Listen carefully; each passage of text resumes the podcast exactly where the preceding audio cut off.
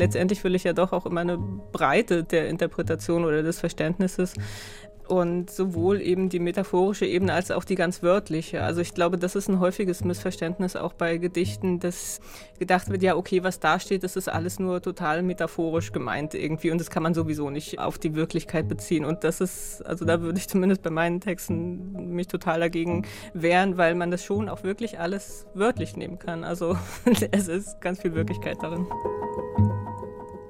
Und das stimmt. In den Gedichten von Judith Zander steckt ganz viel Wirklichkeit. Da ist ein Ich, da ist ein Du, es gibt brandenburgischen Sand und den Sand der Ostseeküste. Sie schreibt von der Baumwollbläue eines Himmels und einem Nachsommerland, arbeitet mit Versatzstücken von Sprichwörtern und Redewendungen. Und dann steht da auch plötzlich mal Bello e Impossibile, eine Liedzeile von Gianna Nannini. Die Gedichte von Judith Zander, 1980 in Anklam geboren, waren schon in den ersten beiden Bänden komplex und zugänglich, ernst und humorvoll gleichzeitig. Und so ist es auch in ihrem dritten Gedichtband. Im Ländchen Sommer im Winter zur See heißt er. Über ihn wollen wir heute sprechen in dieser Folge von Weiter lesen, unserer Literatursendung von RBB Kultur und dem Literarischen Kolloquium Berlin. Ich bin Anne-Dore Krohn und Judith Zander ist mir zuerst mit ihrer Prosa begegnet, 2010 mit ihrem Debüt, Dinge, die wir heute sagten, und 2020 mit dem Roman Johnny ohne Land, mit dem sie unter anderem den Fontane-Preis der Stadt Neuruppin bekommen hat. Ich freue mich, dass Judith Zander jetzt hier ist, hier bei uns im Haus des Rundfunks. Vor ihr auf dem Tisch liegt schon ihr neuer Gedichtband im Ländchen Sommer im Winter zur See. Herzlich willkommen, Judith Zander. Ja, vielen Dank für die Einladung. Und unser Lyrikbeauftragter von Weiterlesen, Thomas Geiger vom Literarischen Kolloquium, ist auch hier. Hallo Thomas. Bin gern zur Stelle. Thomas Geiger und Judith Zander kennen sich schon lange. Gerade bevor wir uns hier ins Studio gesetzt haben, habt ihr es mir schon gesagt. Und zwar wirklich seit dem Debüt von Judith Zander 2010. Thomas, wie bist du Judith Zander begegnet das erste Mal? Na, als Leser und das war damals 2010, da war ich in der Jury des sogenannten Deutschen Buchpreises, der sich nichts äh, Geringeres zur Aufgabe gemacht hat, als den besten Roman des Jahres zu finden was ein Unsinn ist. Das sagt ja der ganze Anspruch schon. Nichtsdestotrotz las man und muss man, wenn man in einer Jury wie dieser ist, sehr viel lesen. Und man liest eben nicht nur Althergebrachtes, sondern liest auch Debüts. Und man ist auch daran interessiert, alle Altersschichten dabei zu haben. Und Judith Sander war damals sehr jung und es war ein Buch erschienen im Deutschen Taschenbuchverlag. Auch das ist eher eine Ausnahme beim Deutschen Buchpreis. Der DTV hat sich damals erst langsam zum Originalverlag entwickelt und Judith Sander hat den Beatles-Titel Dinge, die wir heute sagen, Things We Said Today, äh, in ein etwas ungelenkes Deutsch übersetzt als Titel stehen lassen. Und es war ein Buch über die ostdeutsche Provinz. Es war ein Buch über die Provinz an der Ostsee und vor allem war es ein Buch der Transformationsgesellschaft und eins von Gehen und Ankommen und Wiederkommen. Und das hat uns damals überzeugt und deswegen war das Buch schließlich sogar in der Endrunde unter den letzten sechs. Ich glaube, diese Themen, Thomas, die du gerade genannt hast, Transformationsprozesse, die ostdeutsche Provinz, Gehen und Ankommen, das sind Themen, die sich durch Judith Zanders ganzes bisheriges Werk ziehen. Wenn ich richtig gezählt habe, Judith Zander sind von Ihnen bisher zwei Romane erschienen und jetzt der dritte Gedichtband und zwischendurch gab es noch ein Buch über Kakteen in der Reihe Naturkunden. Diese Themen, die sich durch ihre Bücher ziehen, die brechen sich ja in verschiedenen Formen Bahn. Also es gibt eben Lyrik und Romane. Wie kommt es, dass ein Thema zu Lyrik wird oder zu einem Roman? Wie entsteht da dieser Prozess? Wie, wie kommt die Form zustande? Ja, das ist eine interessante Frage, die ich nie so ganz beantworten kann ich sage dann immer so ein bisschen salopp, ja, es sind zwei verschiedene Bereiche meines Gehirns, die da aktiv sind, aber ich weiß nicht, ob das letztendlich ähm, stimmt, weil es geht ja doch alles durch die gleiche Person, also mich hindurch. Es ist vielleicht so, dass ich nach Gedichten dann wieder Lust habe zu erzählen und also in die Breite zu gehen, also äh, diese, diesem Bedürfnis irgendwie nachzukommen und dann wird es ja meist auch gleich richtig lang, so in den Roman. Und dann finde ich es wieder so wahnsinnig anstrengend, so lange an irgendetwas zu sitzen und die Jahre damit zu verbringen, ohne wirklich mal zu einem Ergebnis zu kommen, erst am Ende dann eben. Und dann sind Gedichte sozusagen wieder das Mittel der Wahl, weil man da ja doch in sehr viel kürzeren Abschnitten irgendwie dann schon mal was vorliegen hat. Der letzte Roman Johnny ohne Land 2020 erschienen war tatsächlich ein dicker Roman. Ich glaube 500 Seiten oder über 500 Seiten war der lang ein sehr kraftvoller, poetischer Roman, unter anderem über uneindeutige sexuelle Zuschreibungen, ein Transformationsprozess, da sind wir wieder bei der Transformation einer jungen Frau, eines jungen Menschen. Und jetzt ist ihr dritter Lyrikband erschienen, Judith Zander. Im Ländchen Sommer, im Winter zur See, alles in Kleinschreibung. Ein interessanter Titel, der mich sofort hat aufmerken lassen. Thomas, du kennst ja die Lyrik von Judith Zander schon länger. Was schätzt du an diesen Gedichten von Judith Zander? Das ist die vielfältige Tonlage.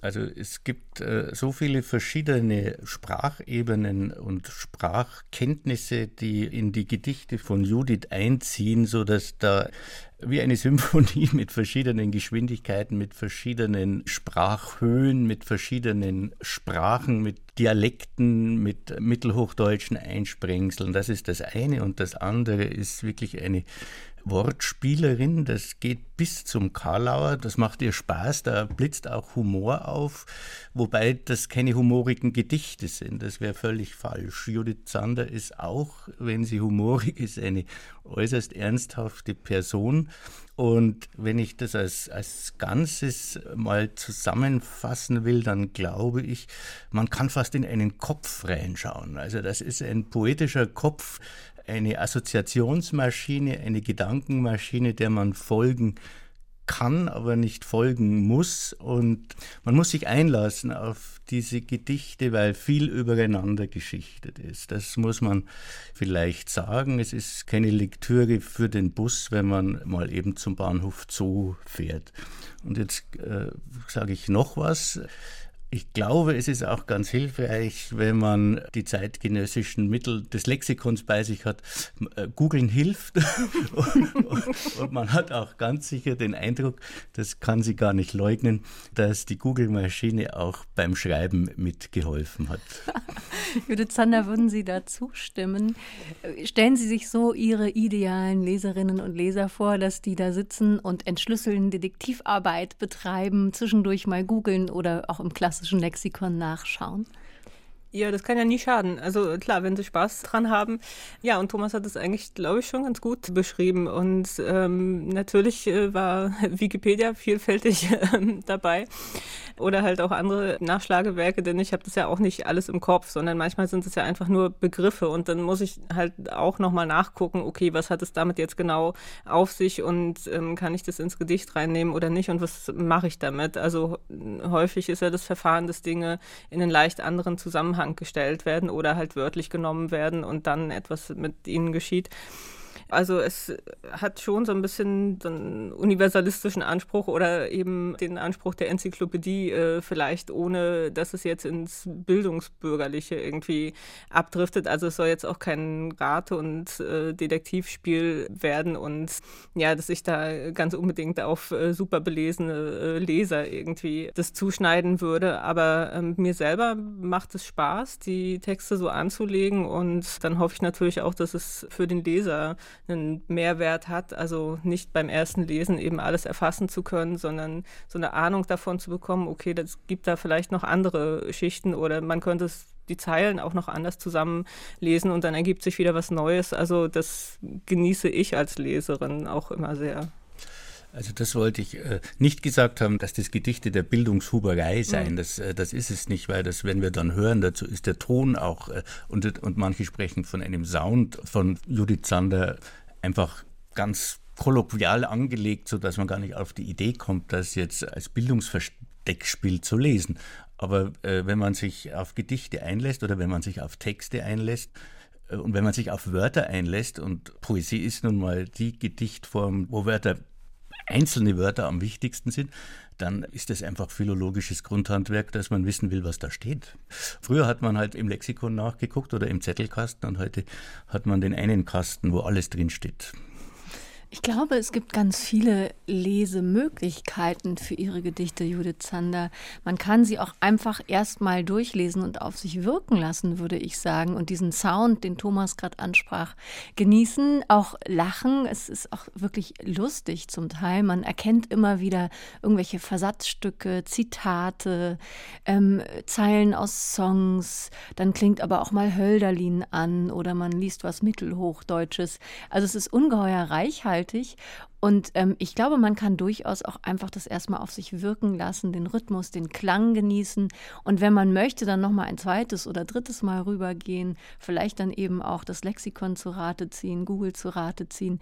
Ich glaube, es gibt ganz viele Möglichkeiten, wie man mit diesen Gedichten umgeht. Und Thomas, ich möchte widersprechen, ich finde schon, dass man das auch an der Bushaltestelle lesen kann. ich hatte jetzt diesen Gedichtband erstmal nur digital, bevor ich die gedruckte Ausgabe bekommen habe und habe tatsächlich ihre Gedichte Gedichte, Judith Zander, ähm, auch beim Unterwegssein auf dem iPad oder auf dem Handy zwischendurch einfach mal gelesen, kurz reingeschaut, nachwirken lassen. Also ich finde, diese, diese Möglichkeiten, die lassen ihre Texte auch absolut zu.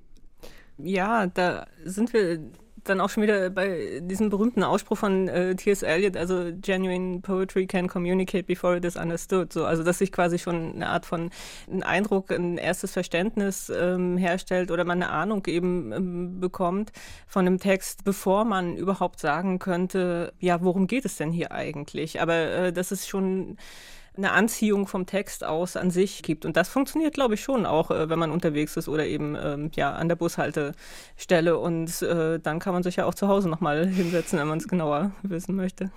Na, so gesehen bin ich natürlich auch im Bus dabei. Das erste Gedicht, das wir gleich von Ihnen hören, heißt Traute. Und das lässt mich natürlich vorab die Frage stellen, wie viel Traute, wie viel Mut Frau Zander, braucht man, um solche Gedichte zu schreiben, die so wunderbar mutig spielen mit so vielen intertextuellen Bezügen und so vielen verschiedenen Elementen? Ach naja, ich hatte da jetzt nicht das Gefühl, dass ich äh, mir da erstmal Mut antrinken müsste oder so, um mich dann hinzusetzen und die zu schreiben. Aber vielleicht hängt es auch mit dem Schaffensprozess an sich zusammen. Ich bin ja damit erstmal total alleine so und es ist ja niemandem ausgesetzt und das, was dann da aufs Papier kommt, geschieht ja auch erstmal nur für mich der Gedanke an eine Leserschaft ist ja immer, also für mich ist es immer zweitrangig eigentlich. Ich möchte halt was schreiben, was ich selber gerne lese.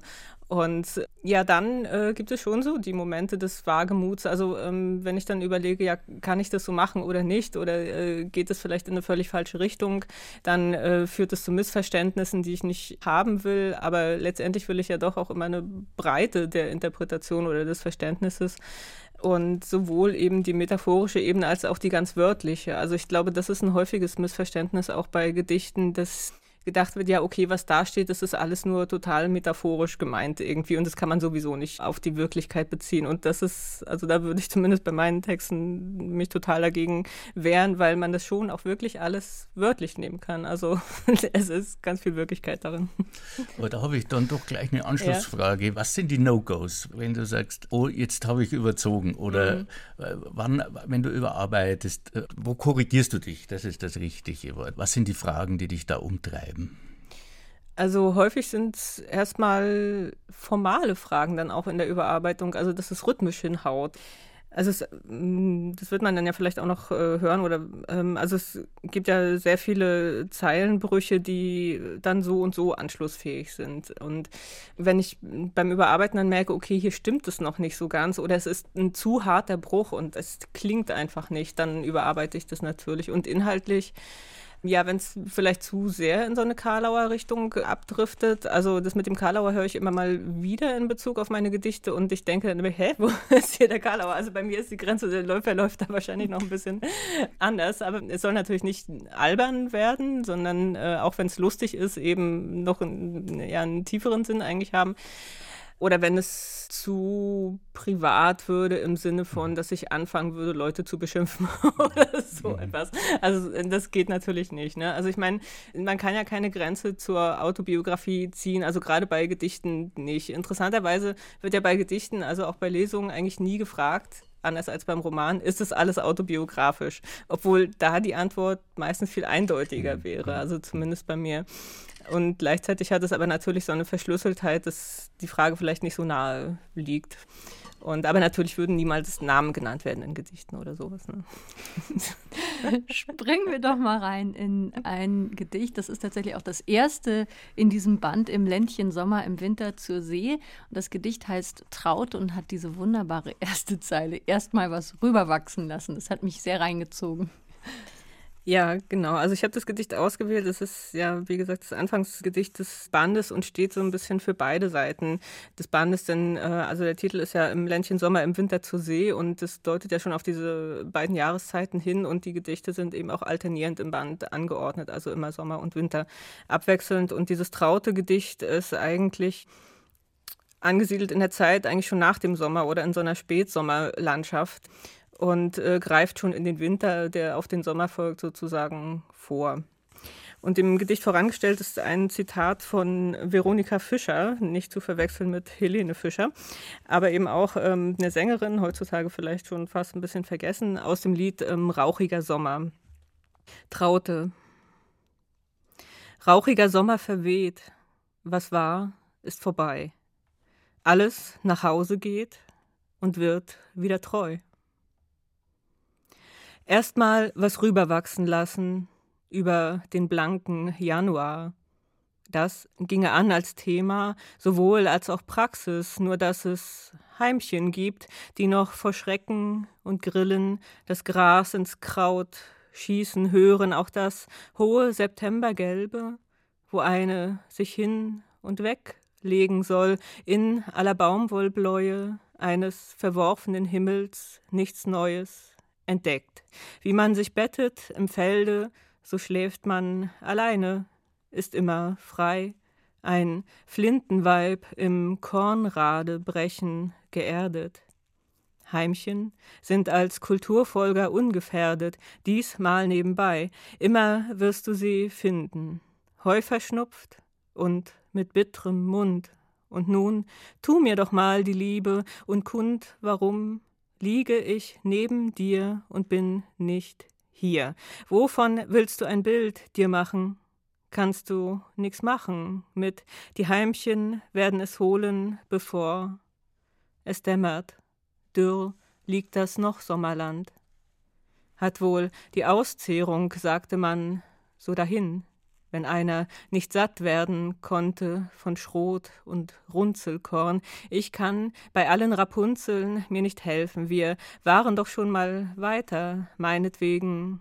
In den Fünfzigern kam einem mehr gelegen. Sagen wir Petzow, Kreiswerder, trotz Petzen, trotz Kisten, beziehungsweise Kitzel und Trost einer Strauchdieben, mir zu Liebe hältst du für das, was ewige Flecken ins Hemd macht, einen Graskontrast, schwarzen Saft, für einen Minenwinter zum Bleispiel Abwehrkraft.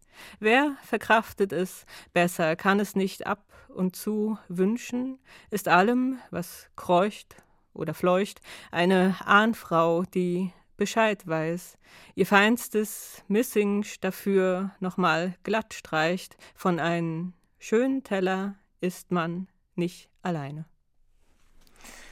Vielen Dank, Judith Zander. Das Gedicht Traute war das aus Im Ländchen Sommer im Winter zur See, der neue Lyrikband von Judith Zander. Thomas, wenn du dieses Gedicht jetzt nochmal gelesen hörst, und ich finde das immer sehr interessant, wenn man selber ein Gedicht gelesen hat, still, leise für sich, und dann hört man die Autorin die es äh, vorträgt, dann passiert, finde ich, immer noch mal was. Geht es dir auch so? Ich habe es jetzt anders gehört, als ich mir selber es still vorgelesen habe. Ja, selbstverständlich. Also erstens, weil man es hört, das ist schon mal ein Eindruck. Und das zweite ist die Betonung und wie sie Zeilenbrüche liest oder überliest. Das ist natürlich auch hochinteressant und von daher gibt es auch einen ganz neuen Rhythmus auch nochmal, der, der anders ist, als wie, wenn ich es laut lese, was ich mitunter mit Gedichten auch tue tatsächlich um ein Gefühl zu kriegen, zum Beispiel auch, wie sich Bedeutungen über Zeilen hinweg tragen oder eben nicht. Also das ist nicht unwichtig. Aber ich finde das Gedicht eben auch wirklich äh, ganz schön, weil vieles von dem, was wir schon angesprochen haben, da aufscheint. Also äh, Veronika Fischer musste ich auch googeln, kannte ich auch nicht. Äh, dann dachte ich, aha, Ostdeutschland ist alles klar, aber dann hieß es, dass sie in den 80er Jahren schon nach Westdeutschland kam und da eigentlich nicht so richtig Erfolg hatte, aber im Osten scheinbar oder offenbar eine wirkliche Größe. Und so macht sie dann also eigentlich über triviale Geschichten wie so ein, nicht ein Song, sondern eher ein Schlager, mhm. macht sie Räume auf und nimmt dem Gedicht auch die Höhe oder das ganz Hohe, sondern erdet ein, wie gleich mit dem ersten Satz, erstmal was rüberwachsen lassen. Das ist ja auch so, so ein bisschen argburschikos, fast berlinsch. Ja, es ist unheimlich viel drin in diesem Gedicht. Allein schon so wunderbare Wortgleichklänge wie Pezzo und in der nächsten Zeile kommt Petzen oder Kisten beziehungsweise, wo natürlich die mhm. Beziehungskiste mhm. gleich mit, mit reinspielt. Es gibt ein Ich, es gibt ein Du, es gibt ein Wir, es gibt eine Landschaft. Also es ist unheimlich voll mit unheimlich vielen Themen. Und das Buch heißt ja Im Ländchen Sommer im Winter zur See. Und äh, das führt mich zu der Frage, welches Ländchen Sie wohl meinten, Frau Zander. Ich bin, ich habe sehr gestutzt, als ich diesen Titel gelesen habe, weil Ländchen klingt ja so niedlich. Mhm. Und von ihnen kannte ich bisher immer diese ostdeutschen Provinzlandschaften. Sie leben inzwischen in Jüterburg, mhm. also in Teltow-Fleming, sind aber in Anklam ähm, aufgewachsen, also in Mecklenburg-Vorpommern. Was für ein Ländchen hatten Sie im Blick oder schwingt da ganz viel mit? Da würde ich mal gleich mit einer Vermutung reinrauschen. Du willst, äh, Thomas vermutet und dann lassen wir die Autorin Das Ländchen ist, Sarah Kirsch nannte die DDR Ländchen und äh, Sarah Kirsch wird auch sonst anzitiert im Buch in Wippersdorf. Und hier Petzow war auch ein Schriftstellerhaus äh, in der ehemaligen DDR. Und Petzow und Petzen, das hat, macht dann auch die ganze Staatssicherheitsfrage auf, so nebenbei. Also das ist alles wahnsinnig bedeutungstragend. Ich kann mir nicht vorstellen, dass du das nicht im Kopf hattest. Ja, das hatte ich durchaus im Kopf. Aber zunächst mal war für, mich mit Ländchen etwas anderes verbunden. Also das heißt, ähm, ich lese wirklich schon ganz lange äh, Sarah Kirsch und da taucht natürlich dieses Ländchen immer wieder auf. Und dann gibt es aber eben auch tatsächlich Landstriche, die Ländchen genannt werden. Also die Ländchen als äh, Benennung eben haben. Und ähm, da gibt es zum Beispiel das Ländchen Berwalde. Das ist äh, in der Nähe von Jüterburg auch tatsächlich. Und äh, da saßen früher eben die Arnims, beziehungsweise ja, ja, also Schloss Wiepersdorf da in der Nähe gibt es diesen immer noch winzigen Ort Bärwalde. Und nach dem war diese Landschaft ähm, dort benannt. Also es war eine Enklave sozusagen in Kursachsen, es gehörte aber zu Brandenburg damals. Und es war so ganz winzig irgendwie und äh, so ein, ja, eine kleine Herrschaft sozusagen. Und das war das Ländchen Bärwalde. Und auf diesen Begriff Ländchen bin ich dann immer wieder gestoßen, auch bei anderen landschaftlichen Benennungen, dass so, so kleine Herrschaftsbereiche dann häufig Ländchen mit einem Namen dann noch dazu genannt genannt wurden. Also, aber man sieht daran schon wieder, wie viel drinsteckt und dass du jetzt, Thomas, da schon sowas entschlüsselst und dann aber noch viel mehr dabei ist. Also, auf jeden Fall sind diese Gedichte ein wunderbarer Anlass, um eben frei zu assoziieren. Ich habe auch über die Wirkung von Landschaften auf die Psyche, auf das eigene Sein und auch auf ihr Dichten nachgedacht. Ich kenne Telto Fleming selbst ganz gut. Ich habe da auch ein Grundstück, wo ich am Wochenende ganz oft bin und bin oft erstaunt, wie anders man ist, je nachdem, in welcher Landschaft man sich bewegt. Also ich steige da aus und bin ein anderer Mensch und die Landschaft macht was mit einem. Mhm. Und dann dachte ich, die, diese Landschaft macht mit ihren Worten, mit ihrem Dichten, mit ihrer Sprache bestimmt auch sehr viel. Gibt es einen Unterschied zwischen dem, was Mecklenburg-Vorpommern mit ihnen macht und was die Gegend um Jüterburg mit ihnen macht? Wahrscheinlich schon, aber ich könnte es, glaube ich, gar nicht so genau benennen, außer eben, dass Mecklenburg-Vorpommern meine Heimat ist und das Brandenburgische erstmal nicht. Aber letztendlich ist es nicht so verschieden. Also ähm, das Brandenburgische ist dann, oder Teltow-Fleming da, die Gegend, das ist dann halt eher die angeeignete Landschaft, in der ich es auch sehr genieße, sie zu erkunden und sie quasi zu meiner Landschaft zu machen. Dann äh, bin ja dann meistens mit dem Fahrrad auf den Landstraßen unterwegs und äh, so lernt man dann eine Landschaft Landschaft auch am besten kennen eigentlich. Und ähm, für mich eh, verläuft eben eher die Grenze zwischen Stadt und Land, also konkret Großstadt und Land. Ne? Ich habe ja lange in Berlin gewohnt und es irgendwann dann halt auch nicht mehr ertragen und, und musste halt einfach raus. So. Und ähm, weil ich ja auch nur, eigentlich nur gelernte Großstadtbewohnerin bin, also ich bin ja so auch nicht aufgewachsen. Und das schlägt halt immer wieder durch, so dass ich es in Städten halt auch immer nur begrenzt aushalte. Obwohl Berlin halt alles Mögliche bietet, trotzdem ist es mir hier immer zu eng, weil man eben Ewigkeiten braucht, um wirklich draußen zu sein. Und man bewegt sich hier halt nur durch die Stadt, sonst nur zwischen Häusern. Und das äh, ja, schlägt sich negativ auf die Seele nieder. Das nächste Gedicht, das wir hören, heißt Streusand. In Teltow Fleming gibt es ja wirklich sehr viel Sand. Jeder, der da unterwegs ist, weiß, wie schwierig es ist, Pflanzen dort anzusiedeln ja, ja. oder Häuser zu bauen oder und so weiter. Aber dieses Wörtchen Streusand bezieht sich bestimmt nicht nur auf den Boden Brandenburgs, oder? Ja, also Brandenburg wurde ja eben die Streusandbüchse des Reiches ähm, genannt. Also damals, als man eben noch Streusand verwendet hat, um Tinte damit zu trocknen. Und da ist ja auch schon diese, diese Trockenlegung ähm, eigentlich drin, also so wie eben ja auch zum Beispiel das Oderbruch in Brandenburg trockengelegt wurde. Und das spielt alles im Gedicht ähm, eine Rolle, also das eben das feuchte und äh, oder das nasse und das trockene Element und dann eben auch, ja, also die Streusernbüchse Brandenburg, also das bei Brandenburg beim Namen Brandenburg ja auch nicht ganz geklärt ist, äh, woher er eigentlich kommt. Also ob das eine germanische Wurzel hat von äh, Branda, also was dann tatsächlich Brand bedeuten würde, oder nicht eher eine slawische Wurzel, weil ja auch Slawen einfach in der Gegend angesiedelt waren. Und da würde es dann eher Sumpf bedeuten. Also zwei schon sehr gegensätzliche ähm, Elemente und das wollte ich beides im Gedicht dann auch drin haben. Streusand. Was uns umfängt auf diesem Terrain, ist namentlich nicht gesichert. Entweder steht hier alles in Flammen, umqualmen die Rauchopfer Tür und Tor. Oder wir warten vernarrt im Morast, auch Pfuhl geheißen, da draußen im Forst, alter Monokultur. Ich würde ja sagen, beides zugleich, sei hier Gast oder fühl dich wie immer nach Hause.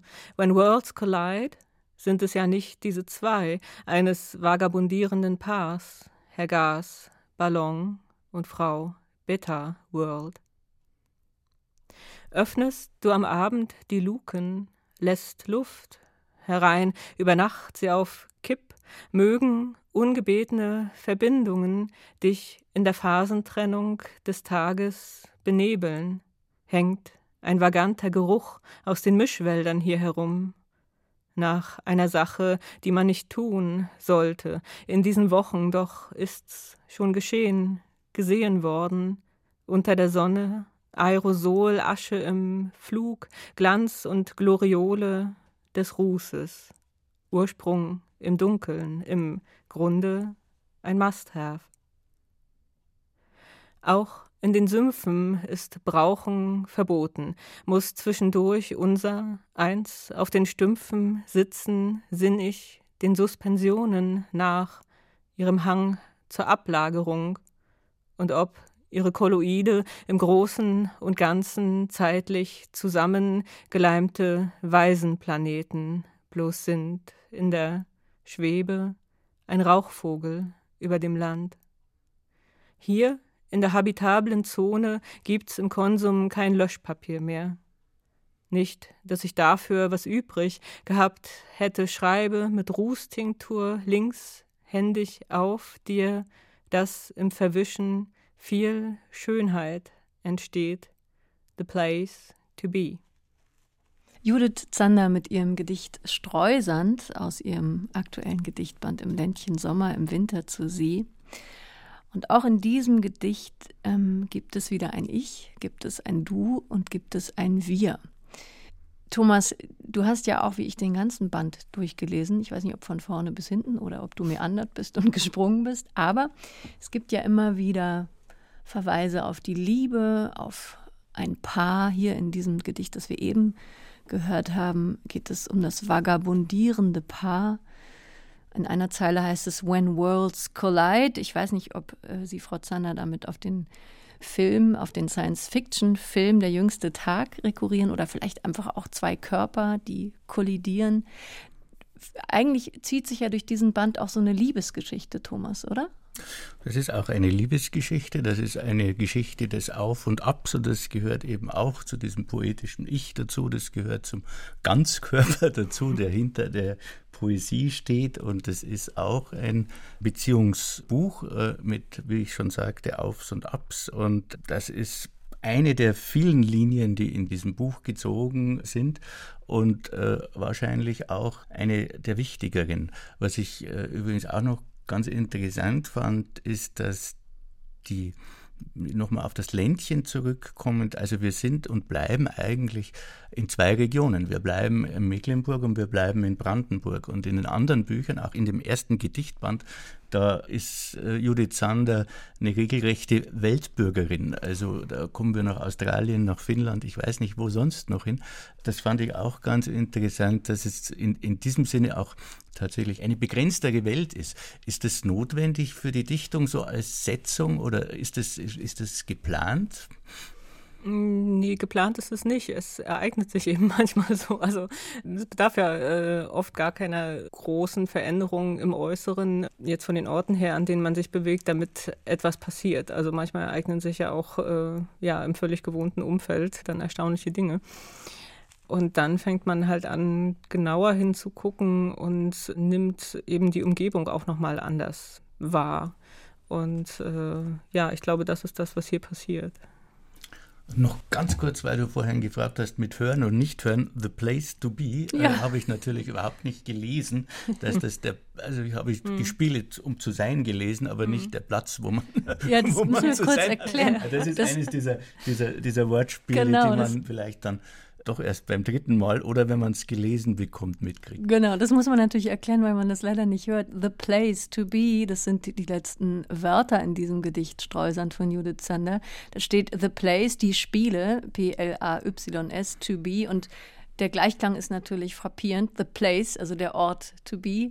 Das sind eben diese mhm. Spiele, die hier immer wieder auftauchen, über die man dann eben auch schmunzeln kann, über die man sich freut. Ja, und es geht ja noch weiter. Also äh, gerade diese letzten drei Worte haben mir länger Kopfzerbrechen gemacht, weil in den beiden vorhergehenden Strophen, also das, die erste Strophe endet auf Beta World mit Bindestrich geschrieben und die zweite auf Must Have auch mit Bindestrich geschrieben. Und ich habe dann überlegt, ob ich das nicht in der dritten dann genauso machen soll bei ähm, The Place to Be. Und das würde halt aber auch nochmal eine andere Bedeutung mit sich bringen. Also ich habe es jetzt ohne Bindestriche geschrieben, weil mir die Bedeutung oder das Inhaltliche dann irgendwie näher äh, lag. Also die, die Spiele, um zu sein, sozusagen. Also die das eigentliche Sein erst hervorbringen. Und wenn man es mit Bindestrich schreiben würde, dann käme es sowas ja in die Zukunft äh, reichendes, also die Spiele, die sein sollen sozusagen, also the place to be. Und beides wäre möglich gewesen. So. Und da habe ich lange überlegt, naja, und das ist dann halt äh, wirklich das, was die eigentliche Gedichtarbeit dann ausmacht, dass äh, man über die kleinsten Details ewig nachdenken kann.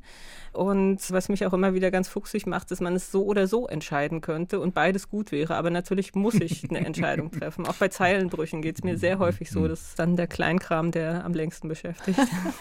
ja, das, das klingt so. Da steckt ja. unheimlich viel Arbeit drin, unheimlich viel gedanklicher Überbau. Ich musste gerade dran denken, die Lyrikerin Ojana Wolf hat, als sie, da ging es allerdings um Übersetzung von Lyrik, aber da hat sie das Übersetzen von Lyrik mal als Zeilentetris beschrieben, mhm. was ich ein ungeheuer schönen Begriff fand. Daran musste ich gerade denken, als Sie, Sie beschrieben haben, wie, wie Sie vorgehen. Fühlt sich das für Sie auch manchmal so an, so wie so ein Tetris-Spielen, hier einpassen, da einpassen? Und wie lange brauchen Sie, bis Sie irgendwann sagen, jetzt ist es fertig, jetzt gebe ich es frei?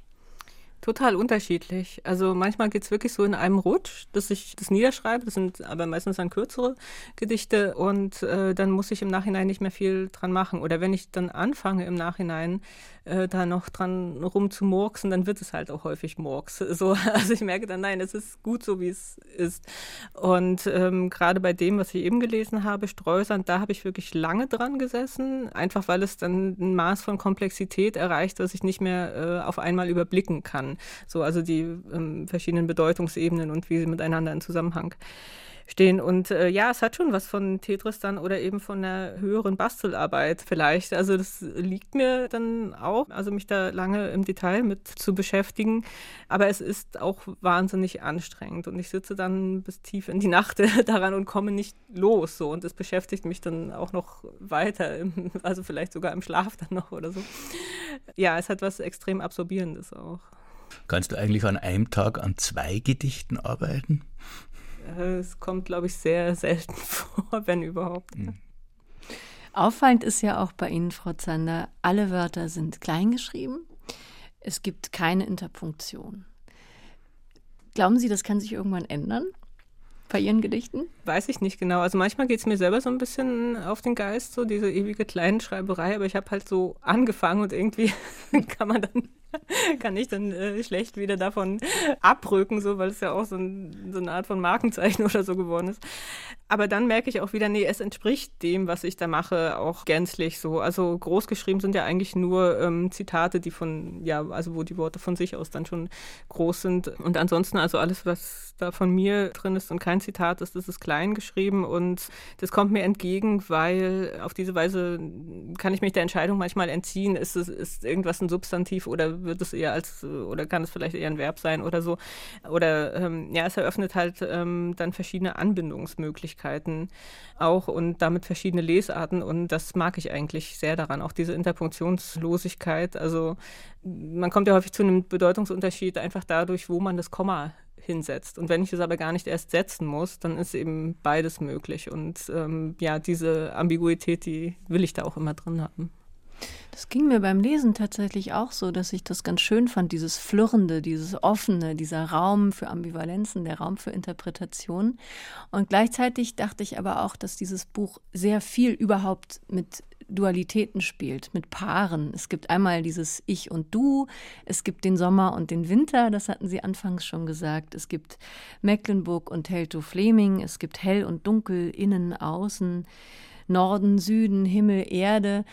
Also es sind sozusagen immer zwei Seiten der Medaille. Mhm. Ist das gesetzt? Ist Ihnen das passiert? War das wie so eine Analogie zwischen ja, den Dualitäten eines Paares, eines Liebespaares und gleichzeitig den Dualitäten von vielen anderen Phänomenen, von Landschaften, von Oberflächen, von Jahreszeiten?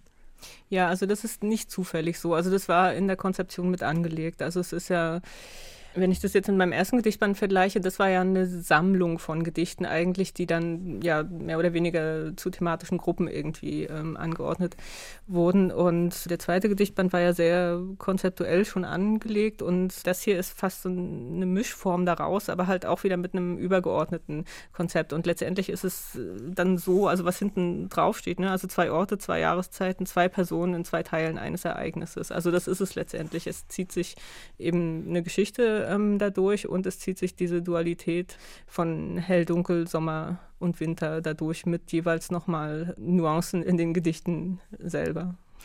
Hören wir noch ein drittes Gedicht mit dem Titel Between the Salt Water and the Sea Strand. Wie kam es zu diesem Titel, Judith Sander? Also das ist eine Zeile aus dem Lied Scarborough Fair, ein sehr bekanntes Lied ja auch, also am bekanntesten wahrscheinlich in der Version von Simon Garfunkel. Das begleitet mich auch schon ganz lange und äh, im Text, wenn man sich den genauer anguckt, geht es ja um lauter Unmöglichkeiten. Also es geht ja um die verlorene Liebe, die da irgendwo in Scarborough Fair sitzt und dann kommt jemand daher und das lyrische Ich dieses Textes sagt ja, ja, wenn du nach Scarborough Fair kommst, dann bring mich mal da in Erinnerung bei derjenigen, die da noch ist und ähm, es wird dann so eine Versöhnung oder ein Wiedersehen in Aussicht gestellt, wenn sie diese und diese Bedingungen erfüllt und dann geht es halt um lauter Unmöglichkeiten. Und dann eine Zeile heißt dann, Tell her to find me an acre of land between the salt water and the sea strand. Also ein Stück äh, Land zu finden zwischen eben dem Meeressaum und dem äh, Strand so, ja. Und das, äh, das geht halt nicht. Und damit ist die Aussage dann irgendwie auch klar, worauf es hinausläuft. Und ähm, ja, es ist ein Gedicht, was eben an der Küste spielt und wo man manchmal eben, also wenn das Wasser sehr weit vorgerückt ist, also wenn auflandiger Wind herrscht, dann reicht es halt wirklich bis an die Steilküste ran und dann äh, kommt man halt nicht mehr vorbei oder nur noch auf einem sehr schmalen Streifen und das ist immer so ein bisschen unkalkulierbar. Between the salt water and the sea strand. Manchmal kommt man vorbei, ohne Wasser im Schuh. Hier zu Lande tritt nur in der Strichfassung aus, was sonst dicker ist, echt oder in Farbe. Die Lachmöwen sparen's noch ein, auf dem einen Bein. Im Vorbeigehen flattert's kurz auf, in den Kiemen halbtoter Flundern.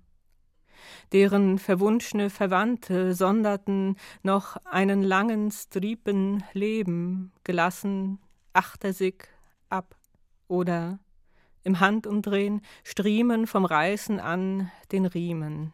Is er denn immer noch nicht bei der Fahne, ruft den Fischer sin fru, ausnehmend, flüchtigen Seeblicks ich, erahne rote Fetzen fliegen auf der blauen Lee-Seite, sehe ich zu, vorbei zu kommen, das Wasser im Messer schneide Schritt zu vermeiden, gleichen teils das Streifen am Geschiebelehm, dem wir entnommen sind, Sitzfleisch und Blut, eine Wohnung, den Dohlen, wie man hört, ist die Bruthöhle ihnen Revier genug.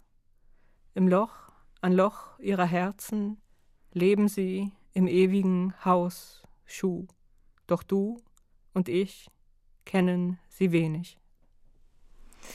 Between the Saltwater and the Sea Strand heißt dieses Gedicht von Judith Zander, die wir heute hier in Weiterlesen zu Gast haben.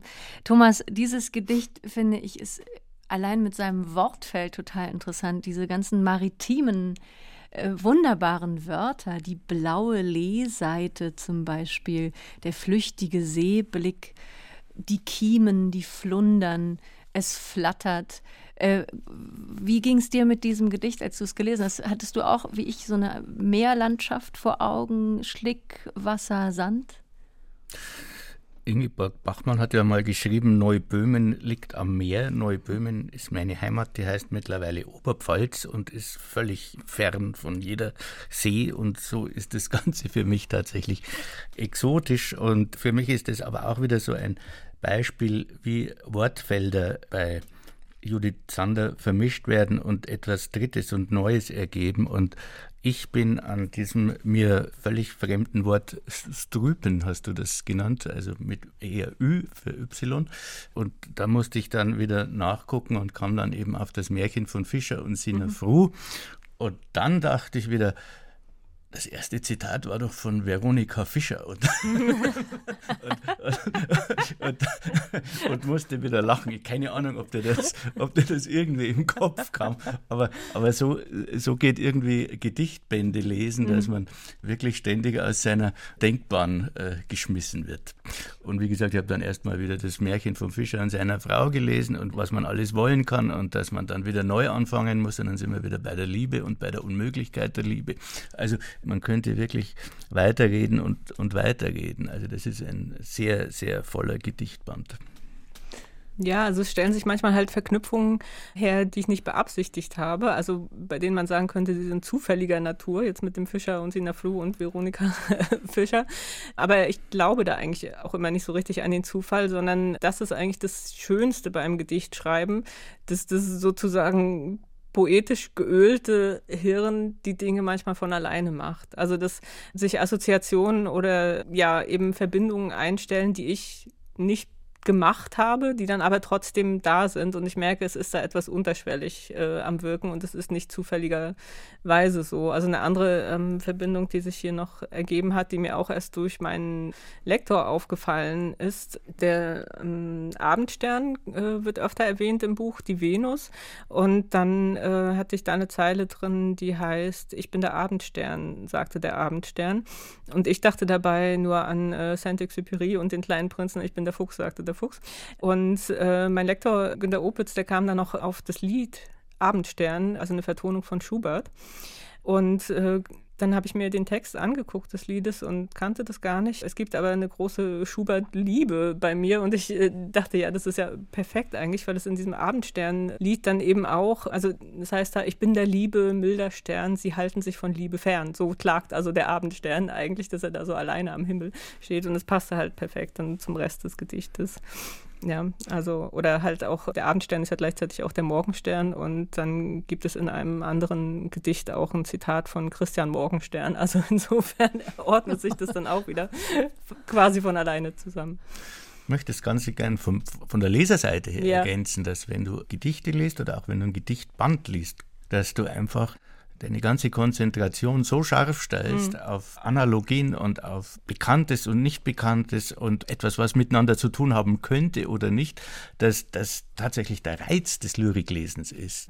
Wie wenn man sich sozusagen in einer 150-prozentigen Konzentrationsphase befindet und da kann man natürlich auch völlig ausreiten und völlig daneben liegen, macht aber nichts.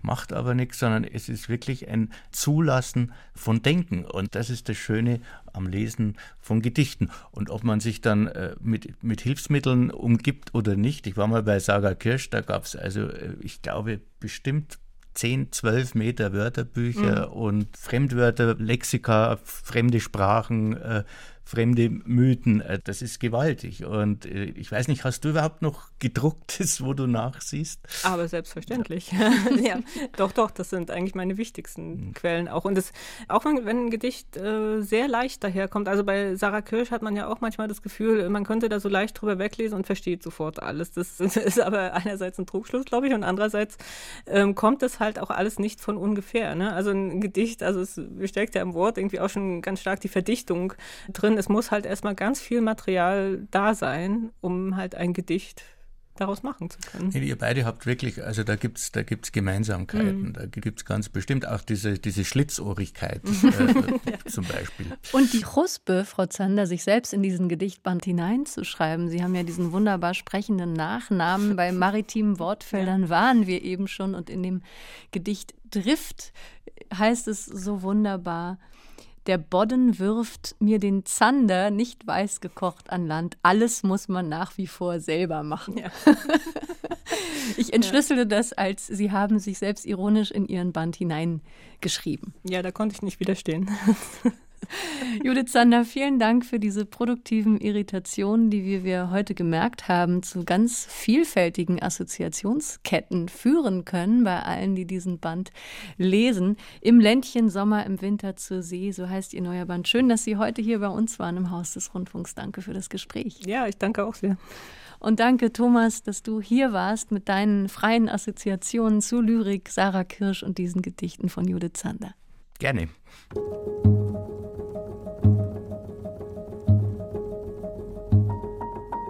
Judith Sanders Gedichtband Im Ländchen Sommer im Winter zur See, in dem es übrigens auch Schwarz-Weiß-Fotografien zu entdecken gibt, die die Autorin selbst gemacht hat, ist im DTV-Verlag erschienen, hat 96 Seiten und kostet 20 Euro.